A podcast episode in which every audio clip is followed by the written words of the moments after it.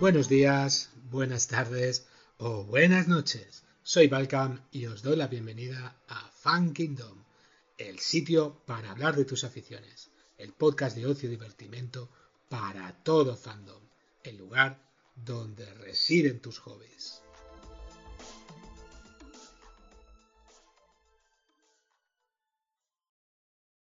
Un episodio épico magnífico. Una historia trágica pero esperanzadora. Una aventura llena de coraje, de pasión, de ideales, de amistad. Una época en la que todavía era posible ser un héroe.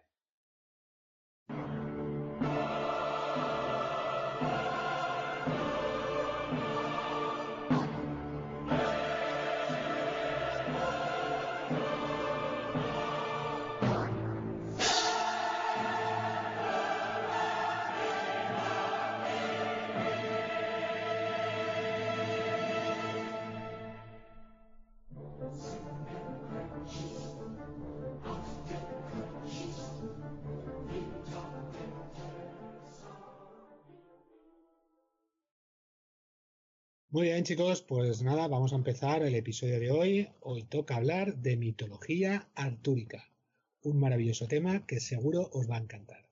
Eh, en un principio van a ser dos, episodios y eh, vamos a empezar con ello y con las presentaciones. Por aquí tenemos a gran mestre Tío Gamji, ¿qué tal? ¿Cómo estamos? Hola, muy buenas, encantado de estar aquí, como siempre, con vosotros y con todos los oyentes. Muy bien, nosotros también estamos muy, muy encantados de, tenerte por aquí. Y por supuesto también está por aquí nuestro queridísimo Pepe. ¿Qué tal, Pepe? Bienvenido. Buenas, aquí estamos una vez más a la búsqueda del grial. A ver si lo encontramos y logramos curar el coronavirus, tal vez. Pues muy bien, chicos. No sé, yo creo que podríamos empezar diciendo un poco a grandes rasgos de qué va todo esto de, de la mitología artúrica, ¿no? Bien, el, rey Arturo es todo un mundo en sí. Se inició como un héroe nacional de, las leyendas galesas, pero bueno, luego empezó a acumular personajes a lo largo de la historia, se le fueron uniendo caballeros, se reelaboró de muchas maneras su, su historia y ha terminado convirtiéndose en un universo en el que el rey Arturo es el, rey que fue y será, Rex Quondam Rexque Futurus, como dice en latín, el rey que fue y el rey que será, y bueno, acompañado de la reina Ginebra, su corte modélica, sus caballeros de la tabla redonda, donde todos eh, por igual se sentaban y por igual eran servidos. Ha pasado a, la cultura popular y, bueno, eh, ha dado lugar también a obras cumbre de, la literatura.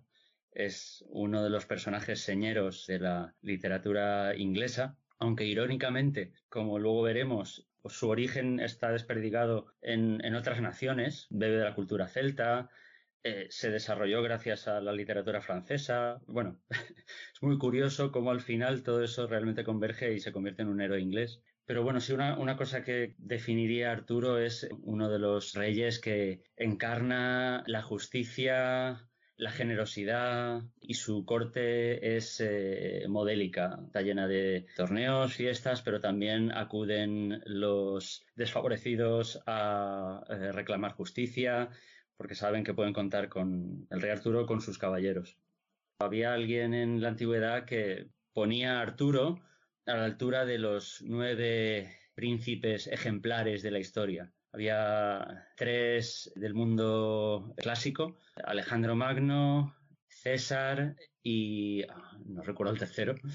Luego había tres que venían de la Biblia, Josué, el rey David y Judas Macabeo, que también era un, líder de, los hebreos, y en el mundo cristiano, Arturo, Magno y el primer cruzado, eh, Guillermo de Bullón. Nota de edición. La lista de la que habla Víctor es una lista del siglo XIV. Su autor es Jacques de Longuyon. Y el, em, el caballero príncipe que se le ha olvidado es Héctor, el héroe troyano. Eh, es un, un, buen panteón para ubicar ahí al rey Arturo como uno de los grandes.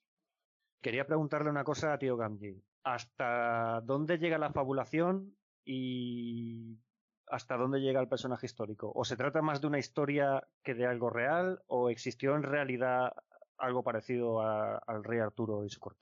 Esto realmente es fabulación. Sí que se ha intentado encontrar evidencia histórica de Arturo y realmente mm, es muy difícil, eh, bueno, porque el, personaje histórico vive en, eh, supuestamente a finales del siglo V, eh, principios del siglo VI, o sea, unas edades muy oscuras en, lo que era la Europa, las Islas Británicas. Entonces, realmente todo lo que conocemos es fabulación. Ahora bien, bueno, hablaremos del Arturo histórico, en su momento, pero sí que, sí que hay que decir que el, padre literario de, Arturo es un historiador, es un cronista.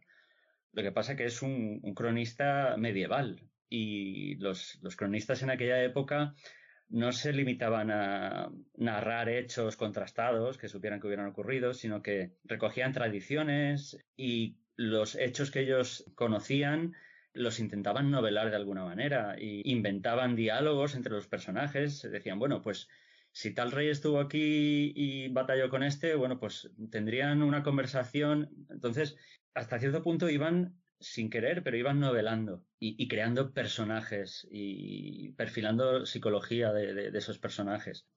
Yo diría que sí, que es, fabulación y podría citar a un, historiador inglés, dice que Arturo es posiblemente el personaje que más tiempo ha hecho perder a los historiadores ingleses, porque se ha buscado eh, evidencia de que existiera y aparte de, un historiador Nenius que ya escribe como tres siglos después de cuando debió haber vivido, pues no hay ninguna evidencia escrita de, de ese Arturo histórico, que hubiera sido un Dux Velorum, un caudillo de guerra. Nota de edición. La cita que menciona Víctor es de J. N. L. Myers y la dijo en 1986. De todas formas, alguna evidencia histórica existe que sí que sirve para alimentar un poco el fuego, ¿no? Estás hablando del siglo, siglo V, que es cuando el Imperio Romano se larga de Britania y bueno, sí que existe, existió un tal Aurelius Ambrosianus, ¿no? El, último romano lo llamaban. Exacto, exacto. Que fue vencedor de los sajones, ¿no? Sí que, sí que esto es como un tronco que tú esto lo echas al fuego, ¿no? Y puede ser que haya alimentado todo lo demás o no. No, el Aurelius, eh, Aurelio Ambrosiano, exacto. Eh, lo, nombra un historiador, eh, Gildas, que escribe poco después de cuando había, debía haber vivido, o sea, cuando había todavía memoria histórica de la famosa batalla de Mountbaden de los britanos contra los eh, daneses, los anglos y los frisios que estaban invadiendo, los bárbaros que invadían, germánicos, de origen germánico, que invadían en ese momento las, islas. Aurelio Ambrosiano eh, es un personaje histórico. Además, los, romanos marchan en el 410, pero después hay una época posromana y los romanos que quedaron o los descendientes de los romanos que quedaron allí pues eh, seguirían todavía intentando conservar el poder o defender a, los, a los pobladores. Además de este personaje, en el mito, por lo menos lo que yo conozco, la corte de Arturo entra en decadencia, hay plagas y hay enfermedades y hay malas cosechas, la gente se muere de hambre, ¿no? Y en el reino de Arturo, y bueno, me consta, porque además ya hablamos de esto en el podcast 22, eh, que llamamos a la limón de Postequillo, que empezó un cambio climático que culminaría en, eh, la pequeña edad de hielo ¿no? de, la Edad Media. Y bueno, me cuadra con que las cosas empezaran a no salir bien, las cosechas empezaran a... Todo este tipo de, fenómenos se integraron de alguna forma ¿no? en, las historias y se atribuiría, pues no sé, pues a, a la suerte de Arturo, ¿no? A su maldición o todas estas cosas. No sé lo que opinas de todo esto. Yo creo que eso entronca a lo mejor un poco más, aunque claro, sí que puede haber un recuerdo, ¿vale? Histórico y, haber influido luego en, las historias, pero lo que, lo que yo he visto por ahí es que ese auge y caída de, Arturo entronca muy bien con, la idea medieval de fortuna. La fortuna, que es una rueda, igual que te lleva a lo más alto, luego continúa girando y te lleva a lo más bajo. Arturo, eh, desde sus eh, orígenes humildes, ocultos, va ascendiendo, llega a lo más alto, en algunas historias conquista, conquista Roma. En, algunos cuentos eh, las islas de Grecia le pagan tributo. Llega a lo más alto, eh, su corte es eh, la de más prestigio de todo el mundo, caballeros de todas partes acuden, pero luego eso, la fortuna sigue girando y también hay que decir que mete en mano los, los eclesiásticos, gente de la iglesia, y, toda esa gloria mundana se va a la porra. entra en decadencia. Esto lo introduce también mucho en la aventura del Grial y al final, con la batalla final eh, de Arturo contra Mordred, es donde la caballería tal y como la conocemos y el mundo de Arturo eh, se desvanecen. Vemos que la Rueda de la Fortuna ha completado una vuelta completa y eso es una idea muy, muy medieval. Nota de edición. Si os gustan las historias de ciclos de auge y caída, os recomendamos nuestro podcast número 29, Mitología Nórdica, en la que hablamos un poco de eh, este aspecto de las mitologías del norte de Europa. Una, cosita, este personaje que estáis comentando, eh, que por lo visto tiene raíces romanas, digamos, era un romano, ¿era verdaderamente nacido de Roma? ¿Era nacido en Britania? Eh, supongo que sería de la zona, ¿no? Pues como solían trabajar los romanos. ¿Se sabe? ¿No se sabe? Aurelio Ambrosiano se, asume que existió y que era un, romano descendiente de romanos. Ahora bien, Arturo, el Arthur que comenta Nenius, que es el, monje que en 850 está hablando de, este rey, que, o no, rey, sino eh, caudillo guerrero que lucha contra los invasores, eh, es un nombre eh, celta, pero hay que decir, y ahí es donde descoloca un poco a los historiadores, bastante raro, y algunos dicen, hombre, se puede demostrar que a partir del siglo V, en la zona de Gales, se empezó a usar este nombre, quizá como reconocimiento a un Arturo que realmente existió. Entonces ahí está la duda, porque hasta entonces Arturo, Arthur era un nombre bastante raro. Lo primero que, que pensé cuando me aproximé al mundo artúrico era que Arturo eh, podía tener que ver con la estrella, hay una estrella llamada Arcturus, luego por otro lado vi que Artorius era un nombre romano, entonces no sabes bien si tiene un origen latino o es un nombre celta. Al final todas las lenguas son de origen eh, indoeuropeo y, están, están, conectadas. Arth eh, en galés resulta que es oso oso o lobo valía para referirse a un guerrero, o sea que era algo bueno como nombre. Está relacionado con el Arctos griego, ¿vale? El, Ártico es donde, habitan los osos. Mira, a mí me, llama mucho la atención la, estrella Arcturus. Etimológicamente significa guardián de la osa. No sé si sabéis dónde está Arturo. Arturo es una estrella roja que se ve muy bien en el cielo si ubicáis la osa mayor, ¿vale? El cazo, que es así una constelación muy conocida. Eh, no tiene pérdida porque veis a Arturo en una constelación que está al lado, que se llama Bootes, el, boyero, y es una estrella roja que llama bastante la atención porque es la, cuarta más luminosa del cielo, según he leído, y como está cerca de la osa, es eh, el guardián de la osa. No sé si Arcturus eh, luego también derivaría en Artorius. Estuve investigando y es una gens romana, una familia romana Esto te va a gustar, eh, Pepe, porque podría ser de origen eh, etrusco o mesápico. Los mesapios eran una tribu que estaba en la península itálica un poquito más al sur, pero podría ser también etrusco. Los etruscos nunca fallan, tío. Nunca fallan. Creo que vale la pena también comentar que ese Arthur, luego en otros idiomas, en francés da Artois o Artú. Y en español da Artus como si Arturo viniera de otro, por otro lado, viene de origen latín y Arthur se convierte en Artus. Bueno, al final se parece tanto que bueno, es el rey Arturo. Básicamente eso podría ser la personalización de un héroe mítico, o sea, que no hubiera existido realmente, pero con mucha fuerza, de manera que, la, gente en el país de Gales empezara a llamar a sus hijos Arthur. Y bueno, aparte de Arturo tenemos más personajes, ¿no? Hay más personajes dentro de toda esta mitología, ¿no? Eh, sí, bastantes, bastantes más. desde el principio, cuando, cuando se empiezan a narrar los primeros cuentos sobre Arturo, y aquí a lo mejor vale la pena comentar que así lo, lo más antiguo, los testimonios literarios más antiguos que se conservan que hablan de Arturo son esos, son cuentos galeses donde se habla de, de, un mundo violento, brutal, lleno de guerreros, lleno de invasiones, y Arturo y sus hombres son guerreros eh, rudos y se perfila así solo de refilón, pues eso, un, un mundo como, como, primitivo. Y ahí Arturo es todavía un, un héroe nacional. Eh, lo venía a nombrar porque ahí ya, por ejemplo, se habla de Owain, que luego será un caballero de, Arturo. Luego en la Edad Media Owen se transformará para Cretien de Troyes en Ibaín. También aparecerá el sobrino de Arturo, que es eh, Sir Gawain, o en, castellano se le conoce como Galván. Es también eh, una cosa a reseñar que, bueno, por entonces eh, todos los nombres que se podía se traducían. Igual que Arturo o Arthur se convierte en Artus, pues Gawain se convierte en Galván, Guinefar se convierte en Ginebra, eh, no sé si habéis visto alguna vez nombres escritos en galés, pero son una caña porque eh, la W y la I tienen valor vocálico y hay nombres que a primera vista son impronunciables.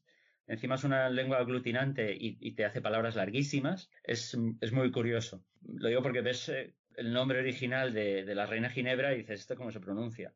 Y no, bueno, pues eh, ese Guinefar, luego daría en francés Guinevere y luego en inglés daría Jennifer, por cierto. Luego en castellano daría Genoveva eh, o Ginebra.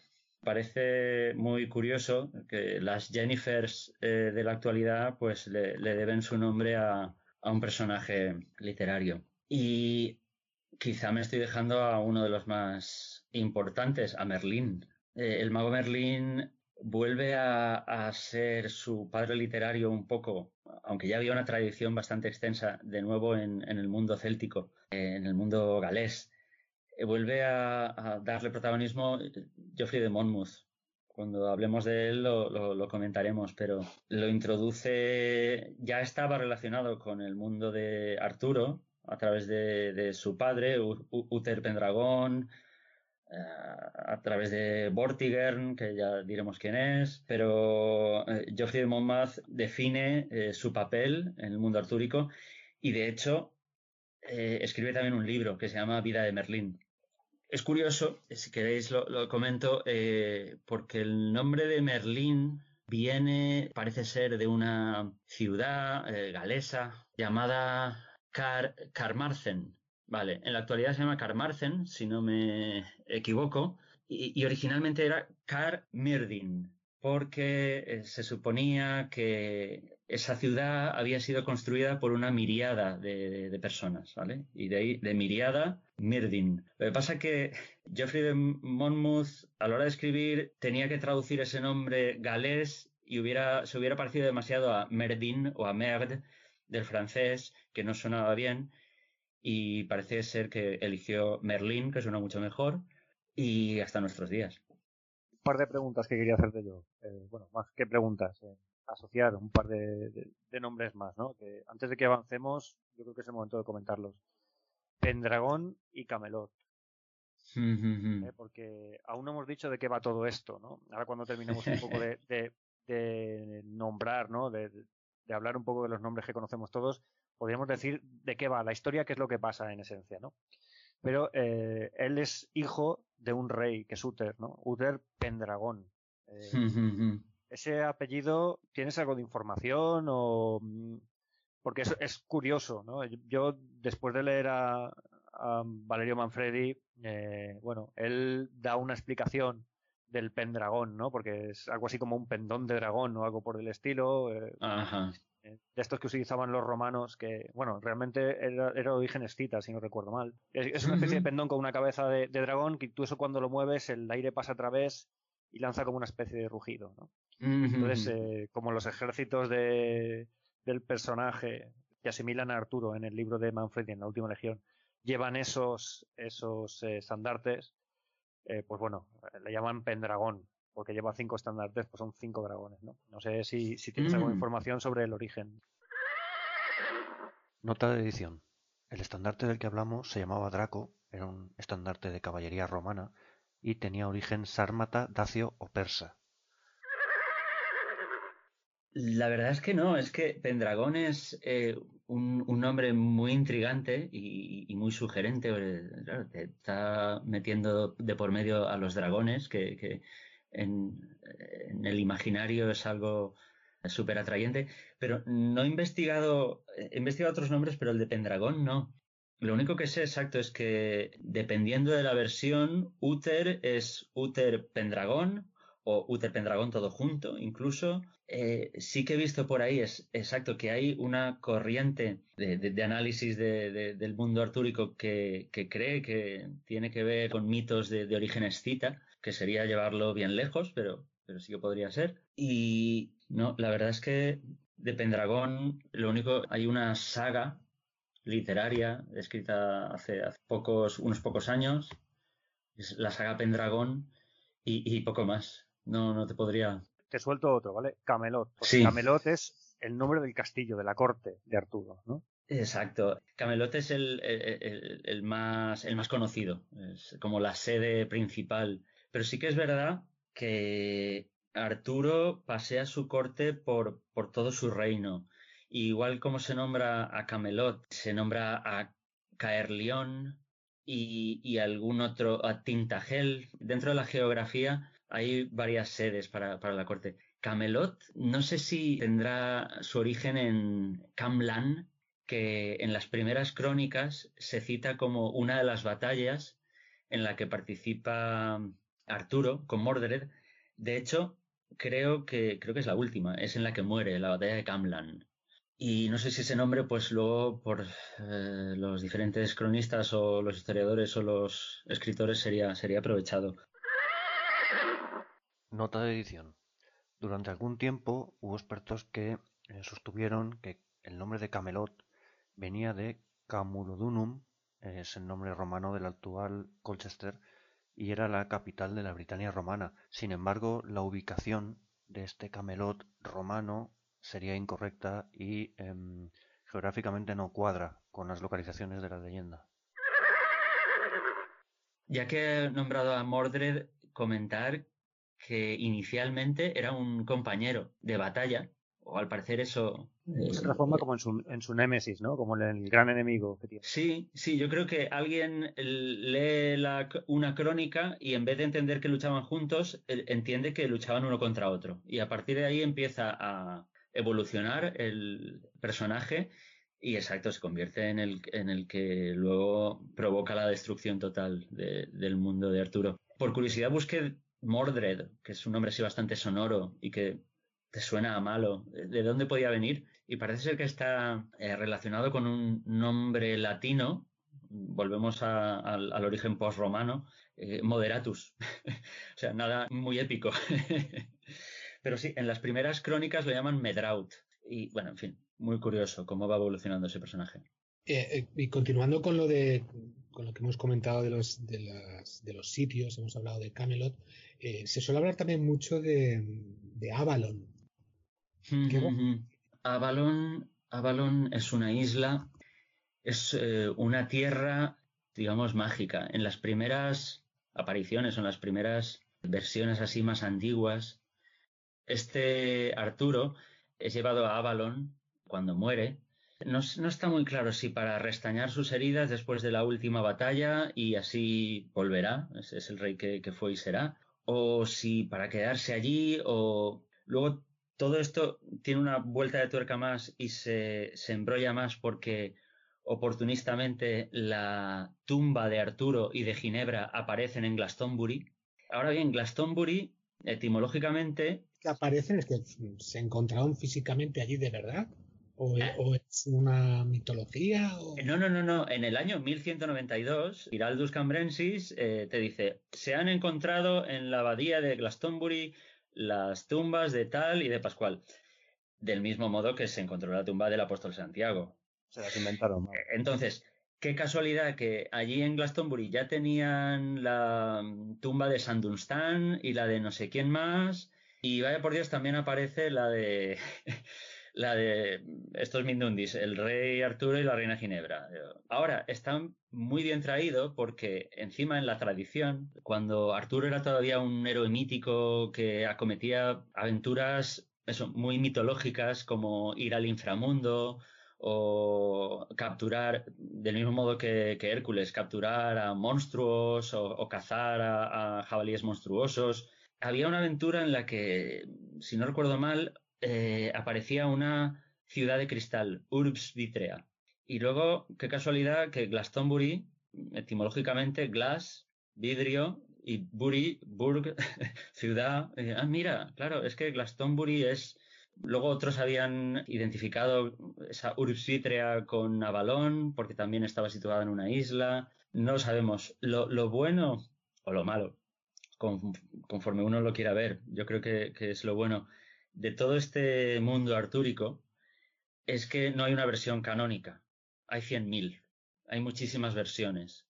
Puedes ir a los orígenes y, tienes eh, un personaje de una manera y unas cuantas historias. Puedes detenerte en otro momento de la historia y ver todo un ciclo que ya está más o menos consolidado pero ves también cómo esos personajes han cambiado y ya no tienen el papel que a lo mejor desempeñaban antes puedes irte a una novela de caballerías y leer esa versión. O sea, no hay solo una versión, por eso este mundo artúrico es inacabable. Vale, con respecto a Ginebra, que ya la has nombrado así de refilón, ¿no? preparando esto un poquito, eh, yo he visto que viene un, de un reino que se llama Leonís. Curioso porque es un reino que, si no me he equivocado, bueno, un reino, es, no sé si es un ducado, es una como una propiedad feudal, ¿vale? Eso está situado en Francia. Sí que puede ser, aunque si no me equivoco, por lo menos oyendo a una versión en concreta, que es la que sí tengo más fresca, la de Thomas Mallory, que, hablaremos de ella, Tristán de Leonís, que es uno de los caballeros del rey Arturo, es un caballero de Cornualles, eh, si ahora no estoy metiendo la pata. Entonces, claro, habría que, ubicar Leonís allí. De todas maneras, toda esta mm, geografía es muy sui generis. Geografía ficción, sí, sí, sí, ya veo, ya veo. Sí, muchas versiones, o a lo mejor ya versiones ya más medievales, se habla de, del reino de Logres. dices, ¿Logres? ¿Qué es Logres? ¿Es, es eh, Gran Bretaña? ¿Es la Pequeña Bretaña? Eh, ¿Qué, es? ¿Dónde está? Y no queda claro. Y a mí me, me parece muy curioso lo que decidieron, por ejemplo, los creadores del, del juego de rol Pendragón, ¿se llama? Un juego de rol en el que podías encarnar a un caballero de, la corte del rey Arturo. Mm, era muy curioso y me pareció muy bien resuelto que el reino de Logres era un reino mítico que estaba entre Gran Bretaña y Francia y era tierra. Pues nos inventamos que en aquella época estaba unido al continente y, Logres estaba aquí. Al final es, es lo que pasa con esta geografía ficción. Que Ginebra, digamos, podía ser incluso decir que tiene raíces francesas. yo tenía entendido que la ginebra era, era inglesa, vamos. sí, sí, sí, la ginebra de, toda la vida. Eh, y, volviendo a eso de los orígenes franceses, es que, eh, es que Arturo, Arturo como personaje literario, es que es francés, es que es eh, fruto de un poema francés. Tuvo su éxito y fue patrocinado por un rey que hablaba francés en su corte que la mitad de sus tierras o más estaban en Francia, eh, que es eh, Enrique III. Eh, entonces dices, ¿pero qué tiene este hombre de inglés? bueno, luego eso, Mallory lo vendría a arreglar, pero las versiones francesas ya más tardías del rey Arturo, digamos que el rey Arturo ya lo ha hecho todo. sus hazañas de la espada en la piedra, de conquistar reinos, ya son conocidas. Él tiene una reputación. Entonces llega un momento en el que las novelas de caballería las protagonizan sus caballeros. Él no hace nada más que estar y presidir la corte. Y es una especie de rey holgazán, ahí viviendo del pasado, que no llega a batallar ni una sola vez. Y incluso más allá, ya llega un momento en el que los autores franceses lo ridiculizan. Porque lo meten en situaciones donde el rey Arturo tiene una querida y resulta que cuando va a visitarla se ve en un compromiso y están a punto de pillarle y lo tienen que, le tienen que sacar las castañas del fuego sus, caballeros. Hay un momento en el que una de las historias es la de la falsa ginebra, en la que viene una señora y dice, yo soy la ginebra de verdad y tú has estado casado todos estos años con una falsa ginebra. Bueno, el rey Arturo también queda como hecho un trapo. Llega un momento en el que los autores franceses se adueñan de todo el mundo artúrico y el que de verdad mola es Lanzarote del Lago, que es un caballero francés, Lancelot. Siguiendo con los personajes, que nos quedan unos cuantos, eh, hemos hablado de, por supuesto, de Arturo, Ginebra, Merlin, Mordred, que sería como su antagonista. Eh, también tenemos a Morgana, ¿no? Morgana es, eh, si mal no me equivoco, es su hermana, tal vez. Morgana es hermanastra, exacto. Porque no sé, igual es el momento de decir cómo, es concebido Arturo. Eh, si os parece, entonces, eh, Arturo es hijo de Uther Pendragón y de Igern. Pero eh, esta Igern, esta, esta dama, estaba casada con el duque de Tintagel, llamado Vortigern, y, bueno, pues Uther a toda costa quería yacer con, con Igern, que era bellísima, y eh, para ello cuenta con la ayuda de Merlín. Eh, Merlín tiene un fuerte componente profético. De hecho, Merlín sabe lo que va a ocurrir, tanto con Arturo y a todo lo que está predestinado, sabe incluso eh, combates que harán sus caballeros, Merlín conoce su propia muerte y conoce su propio destino, lo que le va a pasar. Él va a morir, bueno, va a quedar atrapado en, un bosque pero bueno, él cumple con, lo que sabe que, está profetizado. Ayuda al Uther Pendragón de la siguiente manera. Están en guerra, Uther Pendragón y el duque de Tintagel. Y bueno, hay un, momento en el que hay una batalla y eh, el duque muere. Justo esa noche, Merlín, eh, con sus poderes, ha transformado a Uther Pendragón y tiene el aspecto del duque de Tintagel, con lo cual eh, es capaz de, ir a los aposentos y yacer con Igern y bueno, así es como Arturo nace. Eh, ¿Qué ocurre? Que Igern ya tenía varios hijos con, con el duque y Morgana era uno de ellos. También hay eh, otra hija que es Morgeus, que luego esta es la madre de Gawain. Por eso Gawain es, sobrino o medio sobrino de, Arturo. Y bueno, sí que he de decir que en una de, mis referencias artúricas por antonomasia, que es, la película Excalibur de John Burman, que es genial y que espero que hablemos, hablemos de ella porque tiene muchísima tela.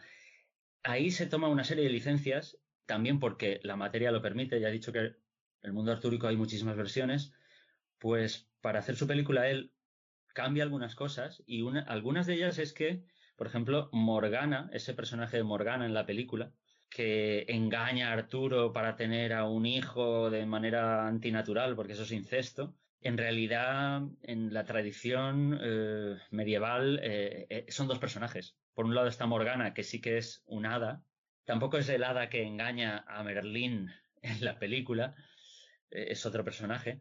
Y por otro lado está eh, Morgeus, que, bueno, se, acuesta con Arturo antes de casarse con Ginebra y antes incluso de que sepan que son medio hermanos. Porque Arturo ha sido criado por Sir Héctor y, su hijo Kay, que luego se convierte en Kay el Senescal. Y él no sabe que su padre era Uther Pendragón y, su madre. Se entera más tarde cuando, bueno, se lo dice Merlín ya que hemos hablado de los fundamentales, ¿vale? Ahora, una idea, el tema de la tabla redonda. ¿no? Es que a mí, a mí esto me suena como muy feudal, eso de que los caballeros y los señores tienen el mismo eh, el mismo nivel que el rey, ¿no? Porque es redonda para que no haya una cabecera y nadie presida y nadie esté sobre los demás, ¿no? No sé qué, nos puedes comentar sobre esto. Eh, sí, sí que tiene, tiene mucho que decir. A ver, inicialmente no, se sabe muy bien de, dónde sale la tabla redonda y por qué. Em, por ejemplo, eh, algunos dicen que puede ser un elemento de origen celta. Se ve que se, habla de una, en, esos cuentos galeses o, en esa tradición, se habla de una mesa de Bran. Se ve que era una mesa donde eh, eh, el, caudillo guerrero sentaba a su gente. También se ve que había una, una tradición de, el jefe tenía una tienda circular donde reunía a sus guerreros pero luego eh, pasa a significar algo más, de, hecho un, par de cosas. Primero, lo que tú dices es, esa igualdad, es eso que les gusta tanto a los, al estamento de, los caballeros, eh, de los nobles en la Edad Media, decir, no, bueno, tú eres el rey, pero tú eres un primero entre pares, primus inter pares. O sea, tú estás aquí presidiendo, pero eres uno más. Entonces, ahí hay un cierto componente, no sé, de, propaganda política o de este, este, tipo de literatura o este elemento literario me, favorece como clase, así que lo, voy a potenciar. Y luego la mesa redonda, con la introducción del grial, que ahí, bueno, ya hablaremos porque también es apasionante, pero el, grial se lo debemos sobre todo a un señor llamado Cretien de Troyes, un, eh, escritor francés, llamado padre de la novela francesa, siglo XIII, que se le ocurre meter esa palabra, eh, grial, en, encima en un relato que tiene mucho éxito, pero que no puede terminar. Él, lo deja inconcluso. Imaginar algo que pueda excitar más la, imaginación de escritores, de creadores, de lectores, que un, un, relato inconcluso que termina en un momento lleno de misterio y dice, pero esto, ¿Cómo continúa? ¿Qué es lo que ha pasado? Bueno, el grial se va a meter de, una forma apabullante dentro del mundo artúrico y con ese componente religioso, místico, va a entroncar esa mesa redonda con otra mesa. Una de las tradiciones eh, que conocéis eh, es la de que el grial es la copa que ha utilizado Cristo en la última cena. Ahí tenéis la primera mesa. Esa sería la primera mesa. Luego habría una segunda mesa del Grial fundada por José de Arimatea. Y luego estaría la, mesa de, del rey Arturo, la tercera que, emularía o sería heredera de esas. Y, ya como, curiosidad para terminar eh, con la mesa, me llamó eh, poderosamente la atención que se nombra que es, era capaz de albergar a los 150 caballeros de la mesa redonda. Digo, 150, digo, vamos a ver. Y, por... ¿Me estás hablando del Valhalla o de qué me estás hablando? no, no, no. Estaba, estaba haciendo, digo, vamos a hacer un pequeño ejercicio de friquismo. Y si, si eh, pensamos que cada caballero necesita aproximadamente unos 150 centímetros de mesa, tendremos multiplicando una mesa de tal, tal, tal, y luego me salía una mesa de unos 24 metros de diámetro. Entonces digo, podría ser, o sea, en una sala suficientemente grande podría caber. Luego he, buscado en internet eh, a ver cuál era la mesa redonda más grande del mundo. No lo he encontrado porque el, libro Guinness de los récords solo se, se centra en mesas a lo largo. He encontrado un restaurante en Hong Kong, creo que era, con una mesa circular para 36 personas, lo que no está mal, pero nada en comparación con la del Rey Arturo. Oh, sí, el centro de mesa sería espectacular. ya que has empezado a hablar de los caballeros, has dicho que eran unos 150. Ahí me sobran algunos nombres. Por supuesto, Lanzarote del Lago. ¿vale? Sí, podrías comentar también qué es lo que pasa entre Lanzarote y Ginebra, ¿vale? O Percival o Perceval que bueno, si alguien ha visto Ready Player One, el personaje protagonista es Perceval. No tengo muy claro si es el personaje simpático porque es el más joven, porque es el más inexperto o porque al final es el que encuentra el grial. No sé, a ver si nos puedes hablar un poquito de todo esto. Ah, de, Percival. Sí, empiezo, empiezo hablando de, Perceval. Eh, precisamente será Cretien de Troyes, ¿vale? el que, el que lo haga saltar a la fama, aunque es un personaje que ya otra vez viene del mundo galés. Perceval viene de familia de caballeros. Su padre, su hermano han sido caballeros y han muerto. Su madre, por tanto, lo quiere proteger y viven, digamos, aislados en el campo. Él no sabe nada de la caballería, es un chaval rústico. Pero llega un momento en que la llamada de la sangre, que es muy típico también de, la literatura medieval, la sangre te hace estar predestinado, eh, hace que salga a correr aventuras y a ser nombrado caballero. Acude al castillo del rey pescador, presencia una procesión muy extraña. Hay una doncella que lleva una especie de bandeja y luego hay también un caballero que lleva una lanza con gotas de sangre y luego, eh, si no recuerdo mal, una otra doncella también con, con, una bandeja de plata. Entonces a todo esto, él no tiene mucho mundo y prefiere no preguntar prefiere callarse y no, decir nada, porque también a lo largo de la historia, poco antes, un clérigo le había dicho, mira, pues una buena costumbre es ser discreto y no hablar cuando no. ¿Qué ocurre? Que el no preguntar eh, qué es lo que está ocurriendo le hace fracasar en esta aventura. Eh, lo que ha visto es el grial y lo que tenía que haber hecho en aquel momento, aunque eso lo sabe solo a posteriori, eh, es haber preguntado a quién sirve el grial. Lo que ocurre es que Cretien de Troyes deja la historia en este punto y ya no sabemos nada más. Ya no sabemos qué es el grial. A ver, graal, creo que era en francés graal, era una palabra bastante rara, venía del latín, pero se usaba para una bandeja ancha en la que se servía pescado. Entonces, eh, eso choca porque dices, vamos a ver, es una copa. Una versión medieval de un bol, digamos. Un bol tampoco, porque era, ya te digo, es una, un, plato hondo, un plato hondo eh, donde se servían o truchas o lampreas, eh, pescados grandes. Y dices, a ver, ¿qué, confusiones hay aquí con la vajilla? Porque yo siempre he pensado que esto era un vaso. Ahora el, el, tío que se inventa el grial dice que es una bandeja. Vale, claro, esto es solo una primera versión y ni siquiera llega a terminarse. Luego hay un montón de autores que cogen eh, la idea y empiezan a sacarle punta. Y eh, Robert de Borón, por ejemplo, dice, ah, no, lo que ha visto Perceval es el, santo cáliz. Y además, eh, ten en cuenta la, lanza que venía detrás, es la lanza de Longinos con la que se hirió el costado de Cristo. Bueno, Perceval desde el primer momento está muy ligado a, a la historia del Grial y en algunas versiones, sí que es verdad, él es el, y por ejemplo, eh, John Burman elige que sea Perceval, es el que desentraña el misterio. Es el que hace las preguntas. Además es muy curioso. No tienes que responder preguntas, sino que tienes que hacer las preguntas adecuadas para desentrañar el misterio y, que ese eh, objeto místico em, pueda devolver la salud al, rey pescador y, y, devolver también la salud al país, porque no era solo este rey pescador que tenía unas, estaba tullido, eh, también era todo el país eh, que había caído como bajo una maldición.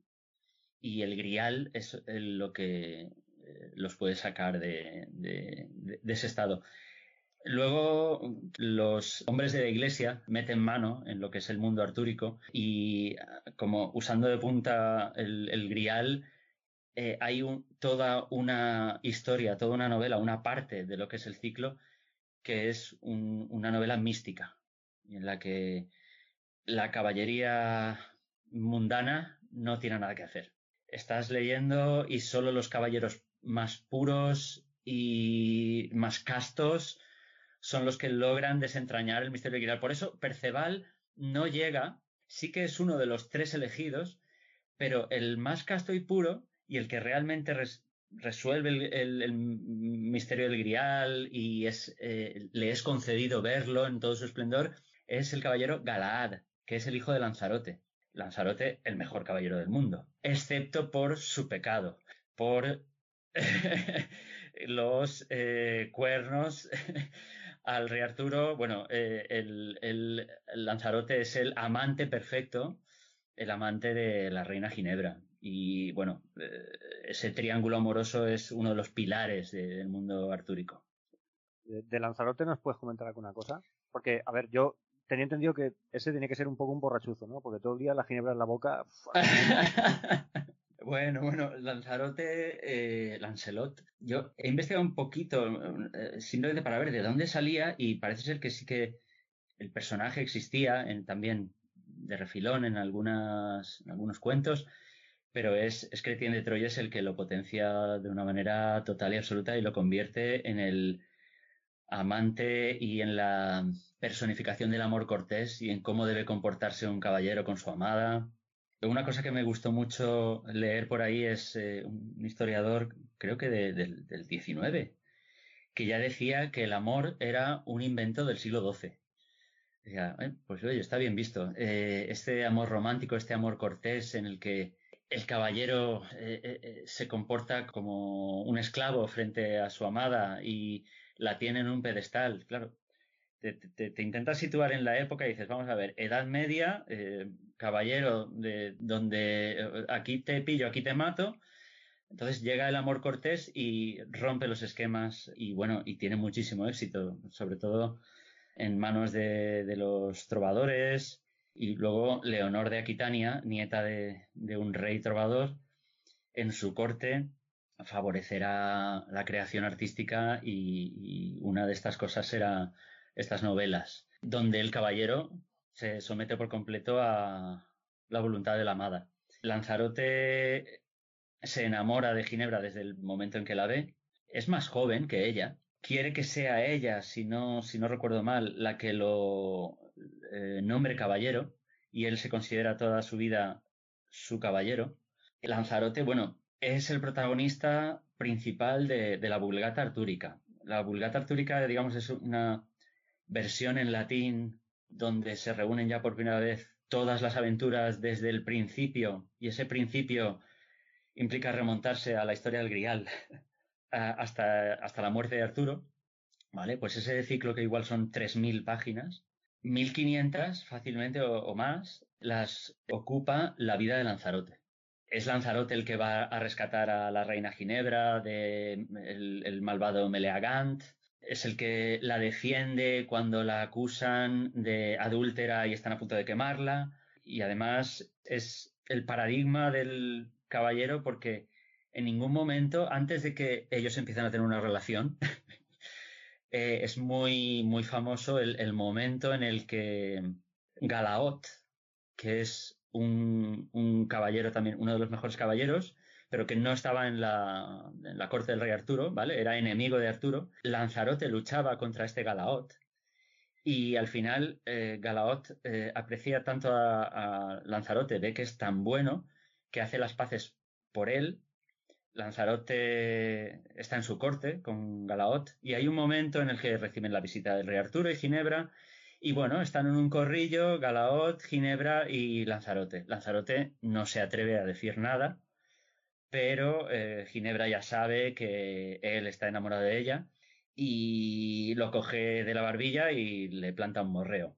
Y ya está, y ahí empieza la relación es muy significativo ese, ese, eh, ese poder de la mujer. es la que ella toma la iniciativa y la que manda. Y de hecho, a lo largo de toda su historia, lo que diga Ginebra va a misa. Y cuando hay un momento, porque quizá os estáis preguntando, ¿y cómo Lanzarote tiene un hijo? Inseminación artificial, eh, ingeniería genética. Es una buena pregunta, sí. ¿Cómo Lanzarote tiene un hijo? A ver. Bueno, como estaba predestinado a, eh, tener al mejor caballero del mundo y casto, eh, hay un momento en el que convenientemente una doncella, eh, Elaine, tiene una de sus damas es hechicera, así que una noche que Lanzarote está en su castillo hospedado, le cambia el aspecto a Elaine y le parece a Lanzarote que es la reina Ginebra. Yace con ella y así es como Galad puede ser engendrado. Porque si no, de ninguna, de ninguna otra de las maneras. O sea, Lanzarote es tan bueno, tan bueno, que es cómico. Hay un momento en, en, en la Vulgata en la que hay una doncella, una dama así descarada, que intenta robarle un beso y él, él y haciéndole la cobra y diciéndole, por favor, Claro, no le puede dar un espadazo porque es una dama y él es un caballero. Eh, él es buenísimo, entonces, bueno, esta es la única, con esta treta es de la única manera en la que se, engendra un hijo. ¿Y por qué he venido a decir esto? Ah, sí, porque hay un momento en el que Ginebra, claro, se entera, tiene unos poquitos celos, le hace un feo a Lanzarote y típico también en los caballeros, Lanzarote pierde el juicio y está un par de años loco. Es una muestra más del poder que la amada ejerce sobre, de lo malas que son las mujeres, que la que, es una fresca es una bruja. ¿Te has dado cuenta del eh, detalle? eso lo has dicho tú. No, no, no, eso, eso es, lo, eh, es la idea que me transmite lo que me está contando Víctor. Sí que es verdad, sí que es verdad que, que, exacto. Pero vamos a ver, es que hay que verlo en perspectiva, o sea, no, es que era una reina adúltera, es que nos va... Vamos a ver, es que era eh, la, costumbre de la época. es que el, adulterio y tal Em, eh, no estaba tan mal visto. Incluso el rey Arturo perdona a Lanzarote. Lanzarote tiene tan, tantas buenas cualidades y ha luchado siempre en favor del rey y a él no le sabe mal.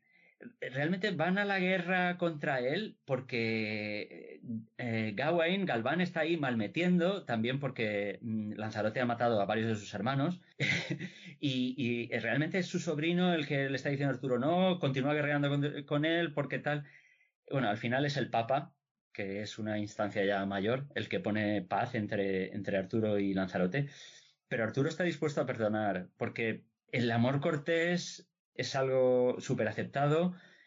Eh, el amor cortés no entiende de matrimonios y, bueno, una anécdota buenísima que aparece en, eh, en, la novela de Mallory es cuando, con el fin de, de malmeter, no recuerdo bien si es eh, Morgana, pero bueno, hay una de estas hechiceras que manda a la corte de Arturo un cuerno encantado, ¿vale? Es un cuerno en el que solo puedes beber de él sin que se te derrame o sin atragantarte si eres fiel.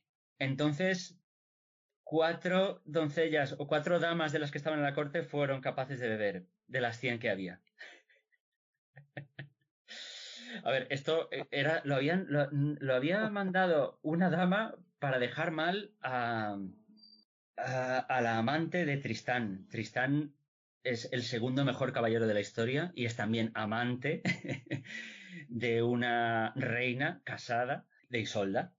Eh, Isolda no es capaz de beber, pero es que el 95% de las, de las damas de la corte. ¿Estás hablando de la Isolda de Tristán e Isolda? Correcto, sí, sí, sí. Es que Arturo y el mundo artúrico eh, pillan un tamaño en el que ya como eh, un, sol empiezan a atraer a otros astros y, a otras historias y se meten dentro del, del, mundo artúrico. Tristán, yo creo que, tiene un origen germánico, si no, si no estoy equivocado, pero bueno, es un muy buen caballero. Su historia contrasta mucho con, con la de Lanzarote, aunque es también un, amante. Y al final también cae en la órbita del, mundo artúrico. Eh, bueno, nos ha quedado claro que en esta época lo que es el adulterio estaba al día. O sea, no es una cosa que se inventa ahora, es una cosa que ya viene de tiempo. Y también está claro que en aquella época se escribieron las primeras novelas rosa, por lo que veo, vamos. Sí, sí, sí. Yo, yo creo que de hecho, el Cretien de Troyes eh, le da un. Es el introduce todo el, elemento caballeresco, el, del amor cortés, el de la corte refinada, eh, el de los caballeros eh, gallardos y, bizarros. El, que introduce todo eso de una forma muy, muy fuerte dentro de, del mundo artúrico y lo que luego también hace que, tenga gran éxito, le da forma al libro de caballerías. Muy bien, muy bien. Bueno, eh, no sé si nos queda algún personaje así también importante de. Nos queda un nombre del que hablar. Venga, pues vamos a hablar de él, porque yo quiero hablar de otra cosa también muy importante, que no es una persona, pero es un objeto. Ah, es lo mismo, dilo, dilo, dilo. Es lo mismo que digo yo. Claro. Ah, vale, vale. Pues nada, por supuesto, de Excalibur, ¿no? Un poco de, dónde viene, eh, porque está muy relacionado con Arturo, claro. Sí, además eh, aparece el nombre de la, de la espada mm, de Arturo, aparece ya muy temprano, yo creo que en las primeras crónicas, yo creo que Monmouth posiblemente lo, nombra ya y posiblemente antes. De todas maneras, eh, quiero que Pepe eh, comente lo que sabe. Yo lo que sé es lo que escribe Manfredi. Manfredi en la novela esta de la Última Legión, lo que dice es que, eh, bueno, Excalibur es una espada de Julio César que se hizo en Britania en la primera intentona que hace, primera y única que hace, de conquista, ¿no? En la espada hay una, una inscripción que pone eh, Caius Julius Caesar Ensis Caliburnus, ¿no? que es algo así como la espada calíbica de Julio César. Se ve que esto de calíbico está relacionado con alguno de los pueblos que vivían en Britania en tiempos de Julio César. Entonces, eh, luego más adelante la espada queda clavada en una piedra y el musgo lo tapa todo menos una E, una S y el Calibur. Entonces, de ahí viene lo de Excalibur. Eso es lo que dice Manfredi. ¿eh? En segundo lugar, hoy preparándome el podcast, eh, me he encontrado con que em, cerca de la ciudad de Siena hay un hay una abadía, la abadía de San Galgano, y en esa abadía hay una espada que está clavada en la roca. Es una espada del siglo XII, que es la espada del tal San Gargano, ¿eh? que era un caballero que luego se, se, dedicó a eh, dedicó su vida a Dios y para de alguna forma para afirmar que él ya no era caballero clavó la espada en la piedra y ya no es una espada es una cruz entonces la espada eh, la podéis encontrar en, en Google Google espada de San Galgano imágenes y es alucinante porque está completamente clavada hasta el pomo en una piedra. En el año 92, un insensato, por no decir un gilipollas, eh, hizo el tonto, intentó sacar la espada y la partió. Entonces la espada realmente está partida y pegada. ¿eh? Desde entonces se le ha puesto una urna de cristal para que ningún idiócil la toque.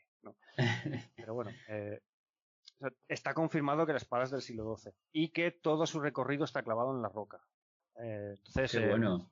Sí, es, es creo que lo comentábamos antes de Off the Record. Eh, eh, Víctor me sugería, ¿esto está alimentado por el mito o esto alimentó el mito de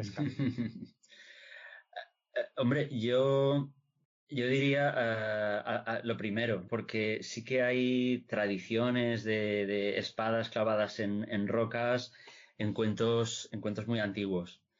Es un motivo bastante eh, repetido. En el mundo artúrico aparece tanto con la famosa espada en la roca, porque Excalibur es otra en realidad.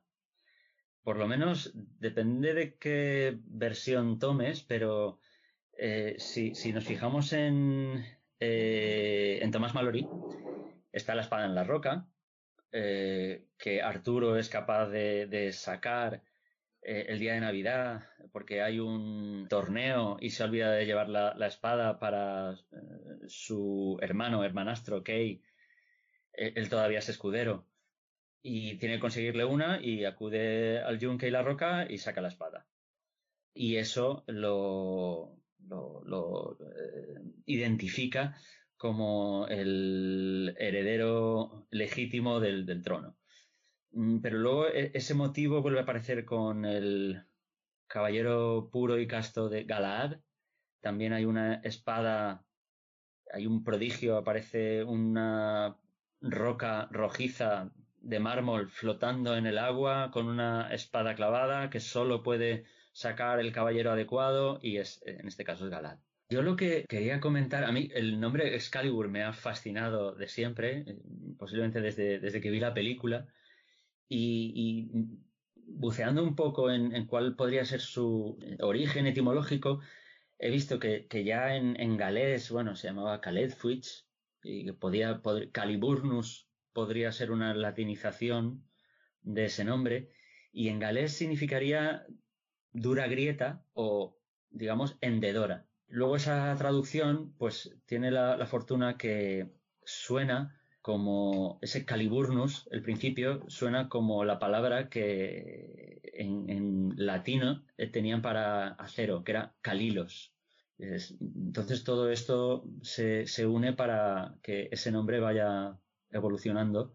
Y incluso dentro de la propia tradición te dicen, no, no, es que Excalibur, no sé si es en el propio libro de Mallory o en algún otro sitio, te dicen, y Excalibur significa acero afilado. O sea, ellos mismos tienen su propia tradición, que luego no es así. Por ejemplo, eh, Virgilio, no sé si en la Eneida, pero habla de, un Vulnificus Calilos, que supongo que es un acero afilado, del, mismo modo que podía ser eh, Excalibur. Y un personaje muy, muy relacionado también con, con Excalibur, que es la Dama del Lago, ¿no? Eh, exacto. Un poco de ella. ¿Qué relación tiene, no? Un poco con. Exacto, exacto, porque eh, hace un momento comentábamos que la espada en la roca es una, pero efectivamente eh, en, la novela de Mallory ves que esa espada se rompe o la pierde eh, a los pocos capítulos y es la espada de la Dama del Lago. En este episodio concreto es Merlín, el que todo lo sabe, el que conduce a Arturo al lago y, es la Dama del Lago la que, la que se lo da. Y además es un motivo eh, precioso porque, digamos, esto ocurre al inicio del reinado de, Arturo y el final, que es exactamente el final de la película Excalibur de Burman, eh, es épico a más no poder y además eh, visualiza cómo se cierra el ciclo. O sea, la espada vuelve al lugar donde salió y la era de las aventuras gloriosas de la caballería ha terminado es uno de los momentos cumbre, diría yo, del mundo artúrico. En, la novela de Mallory, que la estoy nombrando mucho porque me la leí hace poco, se habla de varias damas del lago. Hay un momento en el que un caballero, porque tenía unas rencillas familiares de tú asesinaste a mi hermano, no sé qué, mata a la dama del lago. ¿Cómo que ha matado a la dama del lago? Y luego lees y te das cuenta de que mata a una dama del lago. Bueno, en la vulgata artúrica esto queda bastante más fijado, más sólido. Hay una dama del lago. De hecho, Lanzarote del Lago es llamado así porque es la dama del lago la que lo cría. Lanzarote es hijo de reyes, es hijo de un rey de Francia, de Van, el rey Van de Benoac. Queda huérfano siendo un niño, se pierde en el bosque, la dama del lago lo, lo acoge y pues, sabe que él está destinado a, ser un grandísimo caballero y lo cría. Me gusta mucho cómo describen a la dama del lago y en general cómo describen la magia en todo este mundo. Igual que decían en el juego de rol este de Pendragón, en el que se indignaban con que la magia fueran bolas de fuego y cosas así, que bueno, tampoco se puede ser tan, tan purista. Sí que es verdad que cuando tú lees todas esas historias del mundo artúrico, la magia es algo muy sutil, es algo que tiene que ver con cambiar de aspecto a la gente, dormir a la gente, dormir a caballeros, Merlín le salva la vida a Arturo una vez que se ha tropezado con un caballero mejor que él y lo duerme. Morgana cada dos por tres está durmiendo algún caballero o, cambiando de aspecto a alguien. Entonces, esta dama del lago es el personaje que engaña de alguna manera a, Arturo. Arturo tiene como una discípula que es eh, Niniana o Viviana, eh, que aprende todo lo que puede del mago y el mago se enamora de ella, pero ella eh, lo que hace es encerrarlo eh, en un bosque o, bajo una roca y, se queda ahí, digamos, congelado en el tiempo. Esta dama del lago eh, ya ha aprendido suficiente de magia y lo que ocurre es que su país lo esconde debajo de lo que parece ser un lago. Eh, en, Lanzarote del Lago, en la novela, te comentan que tú estás viendo un lago, pero si realmente cabalgas y te metes por ahí, te das cuenta de que es un espejismo y que, hay todo un país ahí debajo donde eh, Lanzarote se cría eh, en paz. Y lo último que comentar de la Dama del Lago es que, si no recuerdo mal, también uno de esos personajes es el que aparece junto con Morgana y, alguna hechicera más en el navío que viene a llevarse a Arturo a, Avalon eh, después de la cruenta batalla de Salisbury, donde mueren eh, todos, mueren hasta el apuntador. De hecho, hay decenas de miles de caballeros y mueren absolutamente todos, excepto Bediver, creo, que es el, el que Arturo le dice, tira mi espada al lago. Y Bediver no la quiere tirar. Las dos primeras veces engaña a su rey. Y su rey le pregunta, ¿qué has visto? Y él le dice, nada, solo ondas en el agua. Lo que había hecho eh, había sido esconder la espada. Y el rey le dice, me has engañado. Eso dos veces. La tercera, al fin le, le, hace caso y ve lo que estaba esperando. Eh, una mano sale del agua, eh, toma la espada, la blande tres veces y desaparece. Bueno, yo creo que tenemos ya todas las piezas en el tablero, ¿no? Ahora lo suyo sería pues eh, montarlas un poquito, ¿no? montarlas un poquito y, ver contar un poquito la historia, ¿no? Porque hemos hablado de mucha gente y hemos nombrado en muchos sitios de muchas personas, pero todo esto de qué va, en, síntesis, algo muy breve, ¿vale? Muy, ¿Qué es lo que pasa? ¿El argumento de la película cuál es? Eh, vale, el, argumento es que inicialmente tenemos un mago que sabe que tiene que nacer el que será uno de los más grandes reyes de Inglaterra y se encarga de, que nazca, de que sea educado.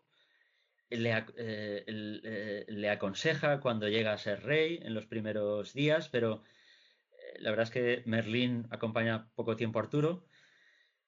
Arturo luego, como rey, su corte será ejemplar y cada año antes de Navidad, antes de Navidad y antes de Pentecostés, ese día antes de la comida ocurrirá alguna aventura, algún prodigio.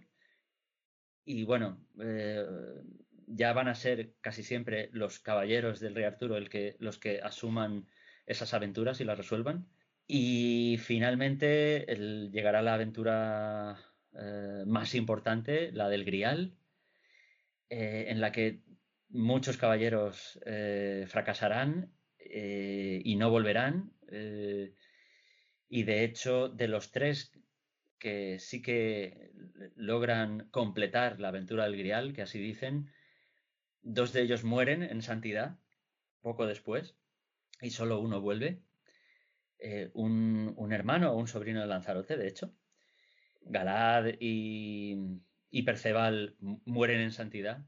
Y después de esta aventura tan emblemática ya se acerca el final, en el que la reina Ginebra es denunciada por adulterio, la tienen que defender, muchos caballeros mueren, luego el hijastro o, ese hijo Mordred, eh, nacido de Arturo eh, como fruto de un incesto, también levantará un ejército de nombre enorme contra Arturo y provocará la destrucción. Y tras eso, de hecho, eh, tras la muerte de Arturo, eh, se cuenta brevemente cómo Lanzarote termina como un ermitaño y muere a los pocos años, Ginebra ingresa en un convento y también desaparece. O sea, los autores atan todo bien atado para que el, ciclo y la historia termine. Vale, ¿y a Merlín qué le pasa? Está el, bosque de Broceliande, si no recuerdo mal, porque eh, no lo hemos comentado, pero muy brevemente, Merlín eh, bebe de dos tradiciones, ¿vale? En, los cuentos galeses había un Merlin, Merlinus silvestris ah, o, Caledonius, que eso cambia a Ceridón, ah, por eso lo de Broceliande, que, era un, ermitaño que se va a vivir al bosque. Eh, y luego había otro Merlín, otro personaje, eh, que lo que tenía era poderes proféticos. Bueno, los dos eh, convergen en lo que es el, personaje que luego, pues, eh, Monmouth eh, le dedica un libro. Pero eso, el elemento del bosque siempre ha estado ahí. Y hay un momento, no recuerdo si es Robert de Borón o, Robert Bass, lo, lo, tendría que ver, lo tendría que mirar. Pero hay un momento en el que uno de los autores ya introduce la idea de que Merlín va a ser un poco como traicionado por sus apetitos y, se va a quedar así como aletargado en un bosque atrapado. es un ser de origen, no es humano del todo y va a tener un final pues también poco, poco humano. No muere, lo dejan como en hibernación, del mismo misterioso modo en el que Arturo puede volver en el futuro. Y bueno, ya que hemos hablado un poco de todo esto, ¿qué tal si trasladamos todo esto esta mitología, todo este mundo maravilloso, a, lo nuevo, a lo que tenemos ahora, ¿no? A la actualidad. Eh, supongo que habrá un montón de libros, un montón de películas que habremos visto todos y que seguro que algunas de ellas os habrán marcado bastante. Entonces yo creo que, si os parece bien, podemos hablar de, algunas películas de algunos libros que, os, han, gustado mucho, os han parecido muy, muy interesantes. Yo, por ejemplo, eh, por, empezar, si os parece bien, em, os he comentado antes un libro que lo tengo en la mano, lo habéis visto, que es de Terence H. White, que cuenta la historia de Camelot y, eh, la segunda parte es el libro de Merlin. Es un libro eh, creo que es muy interesante de, leer y muy bueno para iniciar a la gente joven también a, este mundo mitológico. Luego, si queréis, comentáis algo sobre este libro si queréis. También en nombrar de negro sobre blanco eh, un cómic que sería eh, Camelot 3000, eh, que es una maravilla que nos recomendó nuestro amigo, nuestro amigo Ringo. Pero es la mitología de Artúrica ambientada en el futuro, pero muy futuro, ¿vale? con extraterrestres y todo. Y ya para rematar, aunque hay muchas películas interesantes, y creo que coincidiremos prácticamente los tres, creo, yo creo que la Excalibur es una maravilla que además, tal como estaba hablando Víctor con las historias que se iban recopilando de diferentes autores, este director ha hecho una maravilla juntándolo todo, porque muchas de las historias que habéis comentado salen aquí, ¿no? Yo creo que esas serían mis aportaciones actuales al tema. Bueno, yo añadiría eh, el elemento friki forjado a fuego. Bueno, sabéis lo que es forjado a fuego, es el programa este de que hacen herrería en directo, digamos, ¿no? Eh, tienen un programa que se llama La espada en la piedra. Y sí, al final tienen que forjar, el reto final es forjar una espada medieval. Eh, todo el capítulo va pues sobre el tema artúrico, los caballeros, las espadas que están clavadas en la piedra, ese tipo de cosas. Eso para empezar con algo bastante friki. Luego, ya más en serio, eh, Máximo Valerio Manfredi, la última legión. Yo soy fan de este señor desde que escribió Alexandros, que me parece una de las mejores trilogías eh, históricas, eh, que aquí en España lo petó y yo creo que se empezó a vender y a comprar novela histórica en serio, en plan comercial, después de que saliera Alexandros, ¿no? Porque antes éramos los que la buscábamos, éramos unos bichos raros y después ya empezaron a salir eh, novelas de romanos y de griegos por todas partes. Bueno, pues este señor escribió una que se llama La Última Legión, en la que eh, nos sitúa el origen de Arturo, Camelot, Merlín, en el abandono por parte de los romanos de Britania y en lo que pasa, ¿no? Y en las figuras que se alzan y en la caída del imperio romano de Occidente. Es, es, es, es muy curioso. Y es un libro que es bastante recomendable y muy ameno. En relación con este libro, pues una peli, Rey Arturo de 2004, eh, de Cliff Owen, Ahí podéis ver a los partos mezclados con los pictos, eh, a un Arturo romano que tiene que enfrentarse a los malvados sajones, a unos britanos que acaban aliándose con los romanos para mantener su modo de vida, a un anciano que parece Merlín, a una chica que hace las veces de Ginebra, aunque está bastante más salvaje, ¿no? Y no tan zorrupia, por lo que, por lo que veo. En fin, esta, esta película yo la tengo en, en DVD, es una película bastante entretenida. Por supuesto, Excalibur, de 1981, ¿vale? De John Borman. Eso es un peliculazo. Es un poco difícil de digerir, porque es, lo que te cuentan no es tan lineal. No es eh, tú recibes la información y, sí, sí, sí, no, no, no. Eh, implica cierta reflexión. Y a veces los personajes hacen cosas como muy de sueño, muy onírico, muy tal. Es una película que está muy guiada por las pasiones, porque al principio es una batalla en la que Uther Pendragón quiere entrar en el castillo simple y llanamente para llevarse al catre a una mujer. Y al final lo consigue de método indirecto porque no puede saltar la muralla, porque no sé qué, porque no sé menos.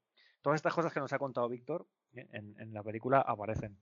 Y eh, yo creo que cuenta, cuenta una versión, ¿no? Eh, si no me equivoco, La muerte de Arturo de Thomas Mallory, que es ese libro que has comentado tantísimas veces, ¿eh? que yo no lo he leído, pero debe ser una pasada, y si aún está en boga, fijaros, este libro se escribió en 1485, y aún está en boga. Debe ser un libro buenísimo, yo en cuanto pueda me lo voy a agenciar y lo voy a leer.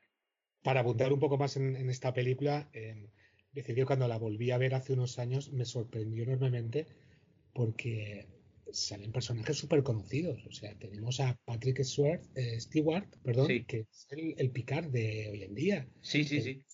A, Liam Nilsson, que se casó con la, con la actriz que era Helen Mirren en esta película también, que hacía de Morgana.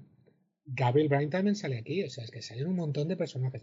Y no quería, mm, que se me había olvidado antes decir que yo esta película me encantó, pero también descubrí a Carmina Burana, ojo.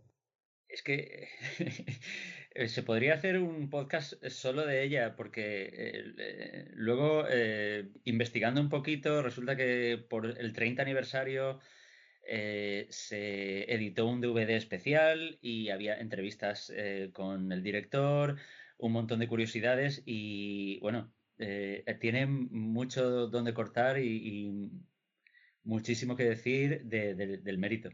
Ahí, si lo hacemos, ahí tenemos que avisar a nuestro querido Enrique, que seguro que nos da toda una lección de cómo se hizo y de por qué se hizo. ¿eh? Porque esa, ya os digo, esa, esa película a mí me parece que es una película que está muy guiada por las pasiones, muy ensoñada, por decirlo de alguna forma, porque es todo a veces como un sueño y es difícil, hay muchas metáforas y ahí se dicen las cosas de forma muy indirecta. Eh, no, es una película para sentarse a verla un...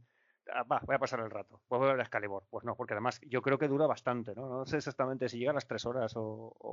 Dos horas veinte eh, lograron, eh, porque inicialmente eran tres horas. Y claro, no podían estrenar eso en el cine. Bueno, yo me he quedado, me he quedado hablando del primer caballero. 1995, sin Connery, Richard Gere, en fin, Julia Ormond, un poquito pastelazo. Pero bueno, sí, no, flojita, pero pues Dime, dime, Víctor. Eh, que ahí recuerdo, si, si no recuerdo mal, eh, era donde aparecían esas mini ballestas que utilizaban a modo de pistola. Me parece que sí. Bueno, una última película. Ready Player One. No solo el personaje principal se llama Percival, sino que, a ver si os suena esto. Anas Nasraj Urbas Bezad Docie 100b. Es el hechizo que utilizan para manejar el orbe. Y es el hechizo supremo de Excalibur. El que dice Morgana para encerrar a, a, Merlín en su prisión de cristal. Eh, seguro que alguna, alguna referencia más hay que me he perdido.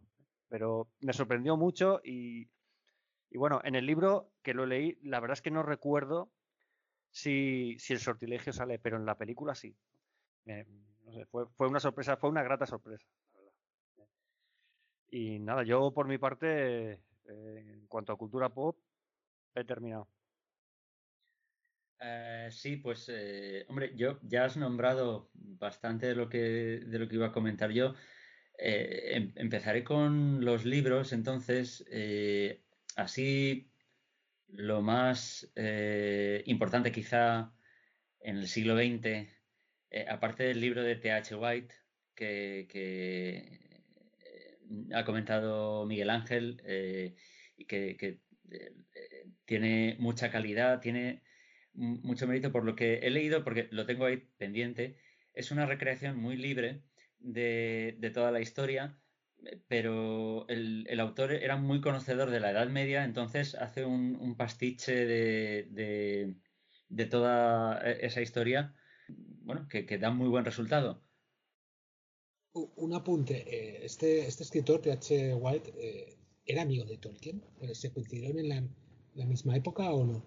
Eh, a ver, son contemporáneos porque él fue eh, profesor eh, en, Cambridge, mira, profesor de historia en Cambridge del 32 al 36. No sé si llegaron a, coincidir. Eh, al menos en una cosa se hubieran llevado bien y es en, su odio a la guerra. Porque tú que te has leído el libro posiblemente lo, hayas captado. Parece ser que, en, toda la novela deja muy mm, patente que, aborrece las guerras igual que Tolkien, porque le, tocó vivir una en primera persona.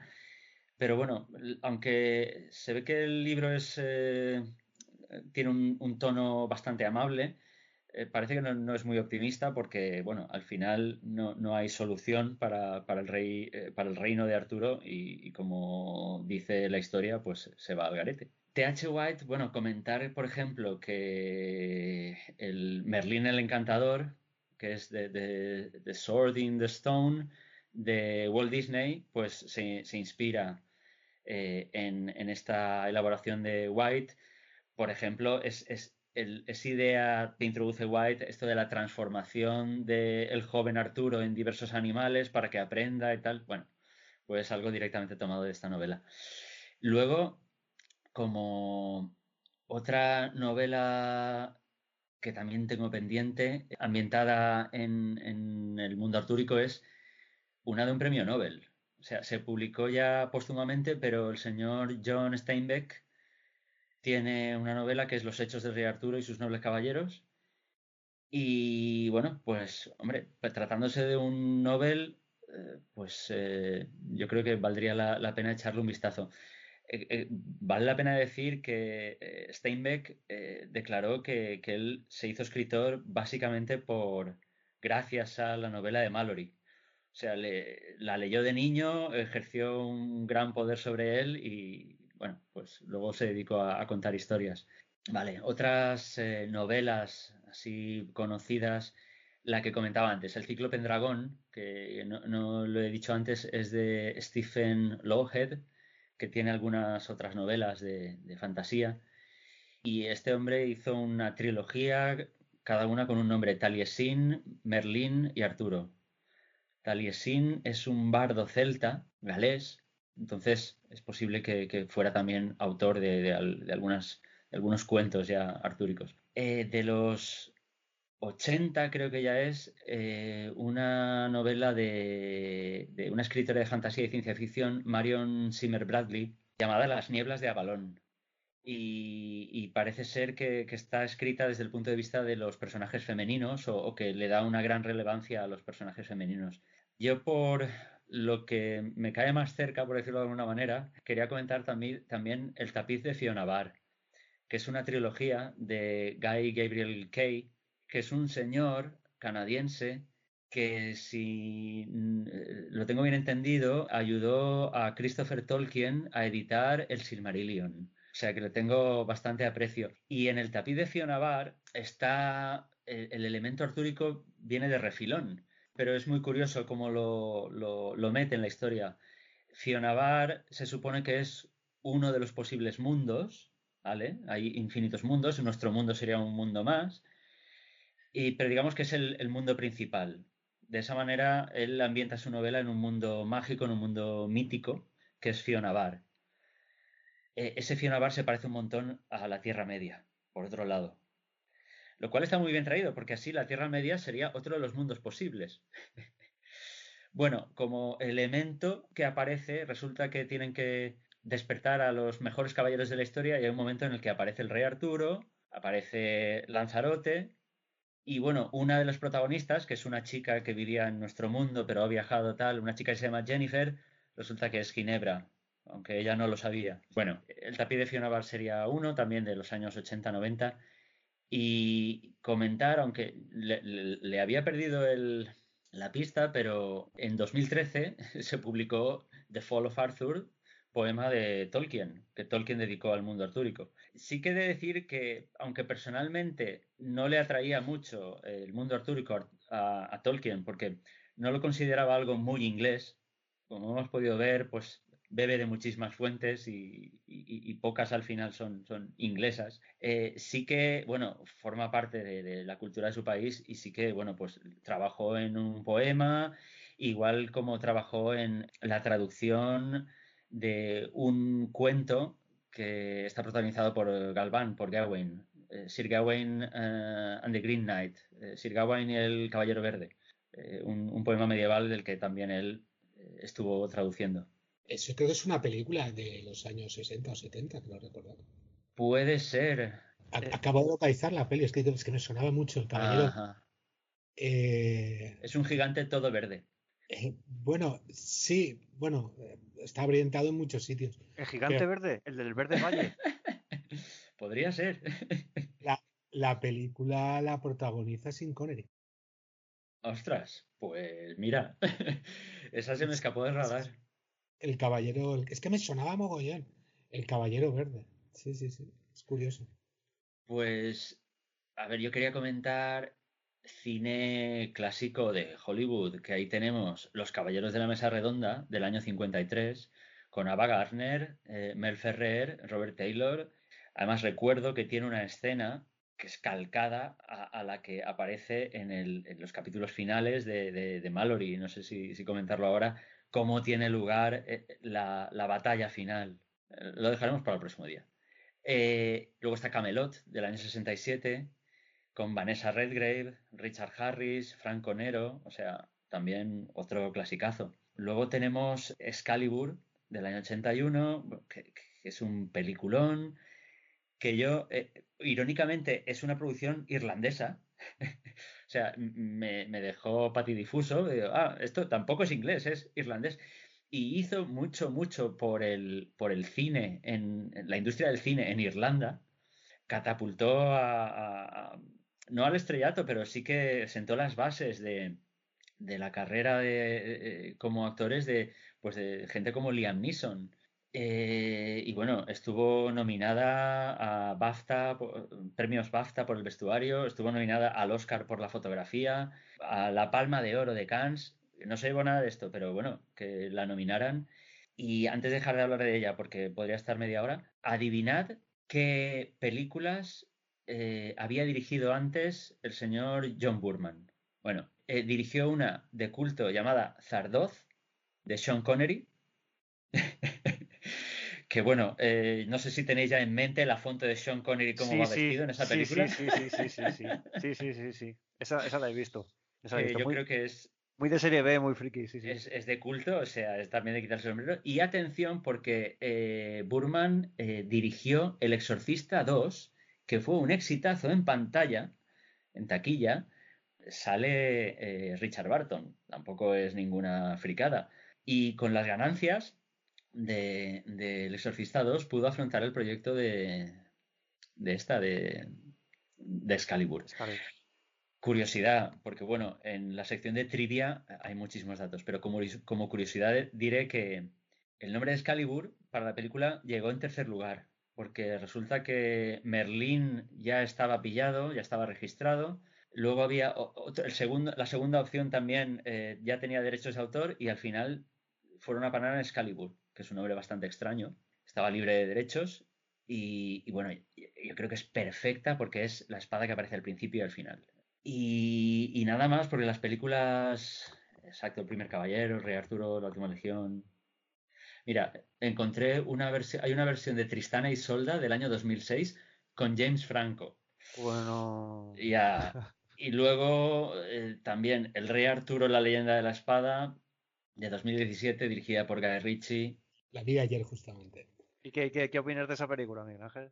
A ver, como película está bien, pero es lo mismo que suele hacer este tipo, eh, Guy Ritchie. Suele hacer películas de acción y, y bueno, pues muy bonita, pero lo que es la historia, no tienen nada que ver con, con, claro, Claro. Se, inspiran, aprovechan que está ambientado en un mundo medieval, que, ahora hay un revival absoluto de, todo lo que tenga que ver con la Edad Media. Y bueno, y entonces pues eh, tienen cancha para sacar espadas, caballos, dragones, monstruos. La escena principal que empieza la película sacan unos, bueno, es el mago, ¿no? Que saca unos elefantes que miden 50 metros de altura. O sea. Sí, vale. Eh, eh, o sea, eh, los olifantes de la Tierra Media no eran suficientes. Tenían que sacar todavía elefantes más grandes. Perdón, ¿un olifante no era un cuerno largo? Sí, sí, si tú vas al, por supuesto, si tú vas al diccionario de la Academia, olifante es un cuerno, un, cuerno de estos de caza, un cuerno que suena. Ahora bien, Tolkien, a la hora de escribir, dice, ¿Quiero utilizar elephant? No. Quiero utilizar una palabra sonora que tenga reminiscencias medievales. Lo voy a llamar oliphant, que parece elefante, pero es otra cosa. Y claro, cuando es oliphant, pues dicen, pues lo traduzco como olifante. Muy bien, chicos. Pues yo creo que ya es hora de que vayamos cerrando el episodio de hoy. Eh, prometemos una segunda parte. Les hemos dejado muchas cosas eh, sobre el mito original, sobre los añadidos que luego se hicieron que deberíamos de, seguir en otro episodio. Perfecto. tenemos, tenemos espacio para... El guion, de, 415 páginas de Víctor da, para... sí, da para otro episodio. Pues nada, chicos, yo, si os parece bien, vamos a pasar ya a las despedidas.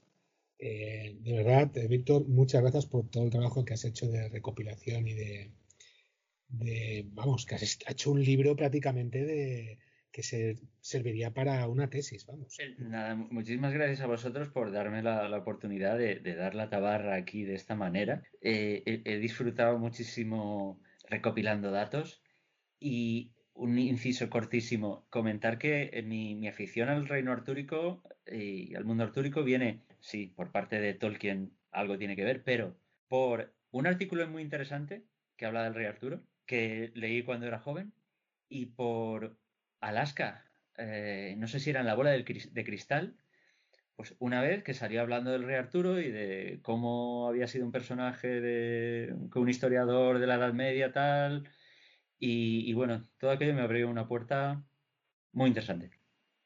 Muchas gracias. A, ti Víctor. Muy, rápidamente también para despedirme de ti Pepe eh, me gustaría saber los primeros conocimientos de la leyenda artúrica que tuviste la primera vez que oíste algo hoy no, no no, a ver, em, el rey Arturo, pues probablemente cuando vi Merlín en Encantador, porque yo tengo edad suficiente para haberla visto. vale, probablemente ese fue el primer contacto que tuve y bueno, al final pues uno va avanzando el tiempo, se encuentra con novelas como esta de la Última Legión, por ejemplo, ¿no? Que me pareció muy curiosa y, luego ya pues eh, tienes la suerte de conocer a Víctor que entre cerveza y cerveza te cuenta cinco o seis historias de este estilo y dices, bueno, aquí hay que hacer un podcast si no, si no, esto no se le da salida y no podemos tomar cerveza en paz. Muy bien, chicos. Oye, de verdad, eh, encantado de hacer estos programas con vosotros y daros las gracias de verdad. Espero que nos escuchen nuestros oyentes porque seguro que les va a encantar este episodio. Y sin nada más que comentar, eh, nos despedimos. Así que adiós. Adiós. Adiós.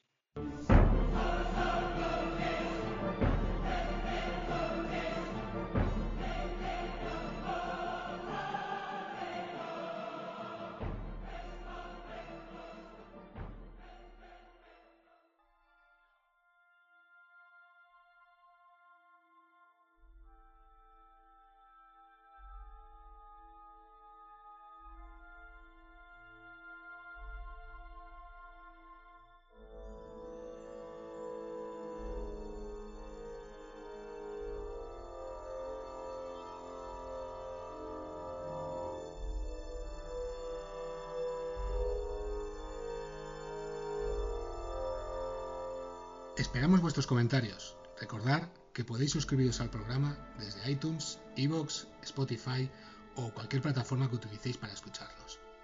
Si queréis estar al día y no perderos ningún episodio, podéis seguirnos en Facebook o Instagram. O también podéis poneros en contacto con nosotros en info.fankingdom.es. Os esperamos en el próximo episodio.